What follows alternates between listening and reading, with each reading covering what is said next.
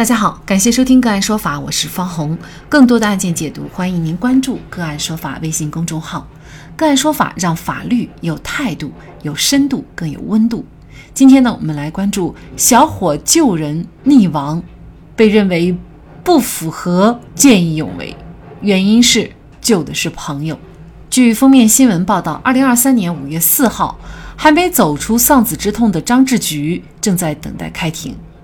事发景区监控显示，二零二零年五月三十一号凌晨，一名男子独自划着小船离开岸边，之后跌落水中，在水面挣扎。岸边另外一名男子见状，跃入水中向落水者游去。施救者赶到落水者身边之后，出现了十几秒的僵持。之后，落水者游向小船并攀爬上去，施救者则回头向岸边游。但在途中出现了体力衰竭的情况，反复滑动手臂却无法前进，之后沉入水中。视频中的落水者是李明，施救者是张文辉。张文辉的父亲张志菊提供了一份警方告知家属事件过程的录音。录音显示，二零二零年五月三十号下午，李明、李军邀请张文辉到当地的一家私人承包的景区游玩。当晚九点多，又有其他朋友到达。之后一起吃烧烤喝酒，张文辉喝了二两白酒和少量啤酒，李明、李军也各自喝了酒，三人聊天到凌晨，之后相约到河边准备洗身上的汗水。期间，李明自行划船时落水，张文辉从岸边下水救人时遇难。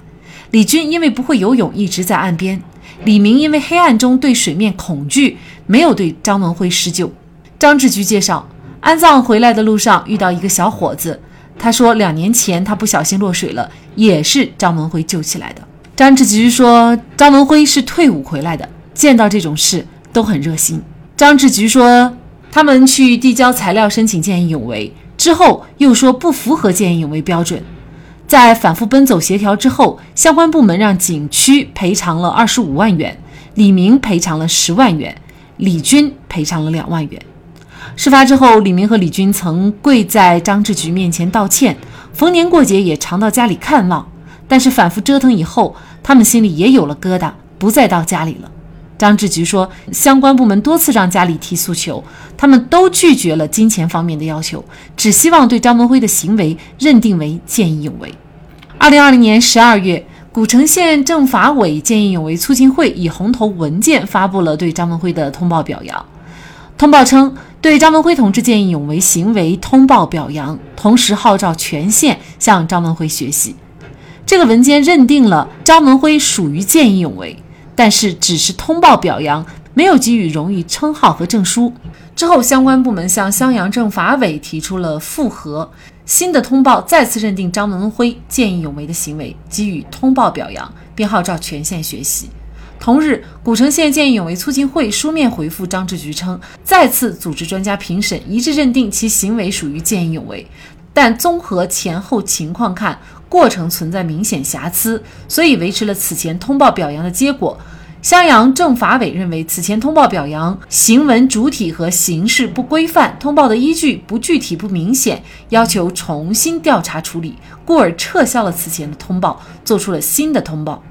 二零二二年十一月，古城县见义勇为促进会再次书面回复张志菊，给出了相反的评定。书面材料称，张文辉救人属于法定救助义务，构不成见义勇为。但鉴于他在同行人员落水后有救人的行为，出于人文关怀，决定给予见义勇为通报，是正确适度的褒奖。张志菊称，前边三次认定属于见义勇为，最后一次一致认定不属于见义勇为。他们说，救人前有饮酒行为，救的对象是同行的朋友，不算见义勇为；但出于人道主义，还算作见义勇为，只通报表扬，不给荣誉称号。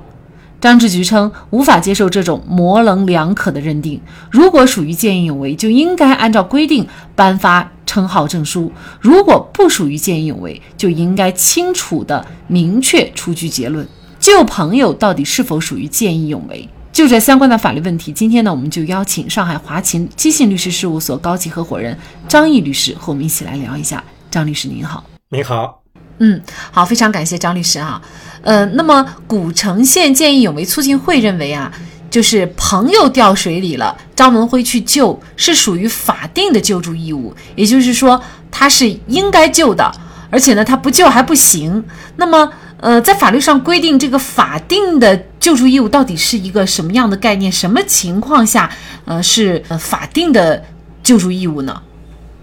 法定救助义务啊，来源于民法典第一千零五条的规定。是说，自然人的生命权、身体权以及健康权受到侵害或处于其他危难情形的，负有法定救助义务的组织或者个人，应当及时施救。那么，我们法律上法定救助义务一般呢分成两个类别。第一个类别呢是法律明确规定的法定救助义务。包括履行这个法定职业的这个主体，打个比方，警察或消防员，那么救人是他们的一个职业上的要求，对吧？那么也有包括法定的身份带来的救助义务，比如说夫妻之间、父母和子女之间是有法定的这个救助义务的。那么第二类呢，是法律虽然没有没有明确规定。但基于先前的不当行为，或者基于特定的社会关系产生的义务，打个比方，比如你把别人从船上推到了海里，那么你的行为使别人陷入了一个危险之中，这就叫先前的不当行为，那么你就有救助义务，或者是有一些极限运动或危险运动的组织者。你组织大家一起陷入了这个危险之中，那么你也会有救助义务。那像本案当中，这个张文辉他救李明，他们两个是朋友关系哈。那么这种张文辉本身他具有这个法定的救助义务吗？也就是说，我们如果遇到自己的朋友跳河了，或者是不幸溺水了，那么是不是我们都有义务去救助呢？呃，是这样的，我们首先认为张文辉救李明，他不是一个。法定的救助义务应当是属于见义勇为的。那么，至于他们这个朋友关系，前面我们也也已经说了，只有法定的身份关系，比方说夫妻关系、父母和子女关系，才会产生法律上的救助义务。朋友关系它不是法定的身份关系，因此啊，光朋友关系并不会产生一个法定的救助义务。然后第二个层面呢，就是说这个案例里面争议比较大的，其实就是这个共同饮酒行为，因为张文辉和李明是共同之前喝过酒嘛。那么是否这个行为会使张文辉产生一个法定救助义务呢？前面我们其实已经说了，法定救助义务这里面主要看是否张文辉存在先前不当行为。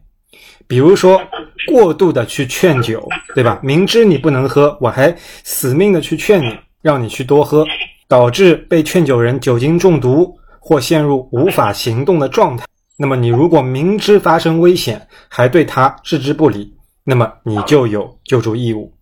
如果发生了危害后果，也要承担法律的责任。所以，张文辉有没有法定救助义务？就要看他是不是存在先前不当行为这个事情。从案例里面看，从来没有提到过张文辉有过过度劝酒行为，同时也是李明自行划船时落水。李明的落水并非是张文辉的不当行为导致的，所以我们认为不应该过于苛责。共同饮酒人有如此苛刻的注意义务，所以我们认为啊，张文辉救李明不算是法定救助义务，应当认定为见义勇为。其实呢，在这个认定见义勇为的过程当中啊，谈到了几个因素哈，就是影响了对张文辉见义勇为的认定，比如说，呃，说他救人前饮酒。可能是这个相关方觉得饮酒了，对于张文辉来说本身就是处于一种危险的状态去救人，那么他的这个死亡到底跟饮酒有没有关系啊？啊等等，那么这个影响对于张文辉见义勇为的认定吗？呃，首先第一点，我们认为就是饮酒本身不会影响见义勇为，第一点就是说，呃，饮酒它确实会导致自己处在一个辨认和控制能力不是那么完全的状态。但是问题是，有些人清醒了都不见得去见义勇为，而饮酒它处在意识没有那么完全的情况下，仍然秉持着呃对他人的救助义务。所以我们认为，饮酒本身并不会影响见义勇为的认定。然后，第二，从见义勇为的定义来说，那么它的定义是在没有法定救助义务的前提下，为了保护他人人身安全而实施的救助。那么从这个定义来说的话，它并没有要求你不能够有饮酒行为，或者说你必须处在一个意识和辨认控制能力完全清醒的状态，没有这样的一个要求。然后第三就是从从张文辉是否饮酒是一个不当先前不当行为，那么其实就要看他有没有过度的劝酒。或者使明知李明会发生这个危险而置之不管，或者是他的行为使李明陷入到危险之中，但从案例的材料上面来看，并没有这些信息，因此我们认为救人前饮酒不影响张文辉见义勇为的这个认定。那么同时呢，呃，还提到就是说这个救生衣等设备啊，在岸边儿。那么张文辉呢，当时没有穿，如果穿的话呢，可能也不会发生这样的一种情况啊，后果。呃，这个又影响见义勇为的认定吗？因为见义勇为认定没有一个全国统一评定标准，但是在各个地方的细则里面，基本条件就是在没有法定救助义务的前提下。为了保护他人人身安全而实施救助，那么从这些规定来看的话，并没有要求见义勇为必须穿戴救生设备或确保自身的安全，因为这个案例里面危险发生的时候啊，整个情况是非常的紧急和紧迫的，我们很难要求张文辉充分的观察周围的环境，而且当时的环境非常的昏暗。能见度也很低，不可能苛求张文辉能看到这些救生衣等设备，所以我们认为这个没有穿戴救生设备救人，不影响他见义勇为的认定。可能整个案件呢，让我们觉得很奇怪的就是，呃，之前的这个古城县见义勇为促进会啊，它其实已经三次认定就是张文慧的行为，它属于见义勇为了哈，而且还全县表扬啊，树典型，让大家来学习。但是他就是，不颁发这个荣誉证书。那么这个荣誉证书的颁发有那么难吗？法律上有没有规定说你认定了见义勇为，你就应该颁发这个荣誉证书呢？见义勇为，它不仅仅是一个称号这么简单，因为根据国务院的规范性文件，国务院办公厅转发民政部等部门关于加强见义勇为人员权益保护意见的通知，有这样一个规定，就是对见义勇为死亡的人员，凡符合烈士评定条件的，依法评为烈士，家属按照烈士保养条例享受相关待遇。不符合烈士评定条件，属于因公牺牲的，按照军人抚恤优待条例有关规定予以抚恤。那么，如果都不属于上述情形的，按照上一年度全国城镇居民人均可支配收入的二十倍加四十个月的中国人民解放军排职少尉军官工资标准发放一次性补助金。所以啊，对于见义勇为死亡的人员。颁发称号和证书，对应的是经济上的补偿和抚慰，认定和不认定对家属来说，两者是天差地别的。那么路见不平，拔刀相助，见义勇为，乐善好施，都是中华民族的优良传统。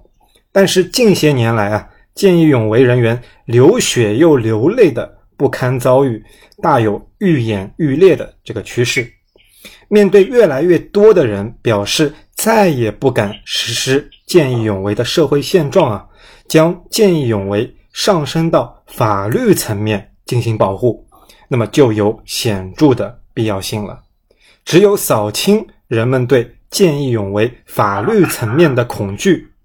正义才能洒遍这片大地。法律上有没有详细规定？就是你认定了这个见义勇为的行为，你就应该颁发证书。严格来说，你认定见义勇为就应该颁发称号和证书。古城县的这个认定，我们认为还是有待商榷的，因为从法律层面分析，它还是够得上见义勇为的这个条件，那么就应当给他颁发称号和证书，并且按照这个见义勇为的标准，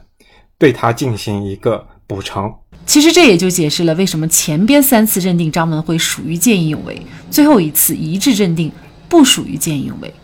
或许就考虑到了后续的发证以及给予待遇的问题。见义勇为在当下是多么的可贵，而见死不救又让多少人心寒。政府的钱原本就该花在刀刃上，取之于民，用之于民。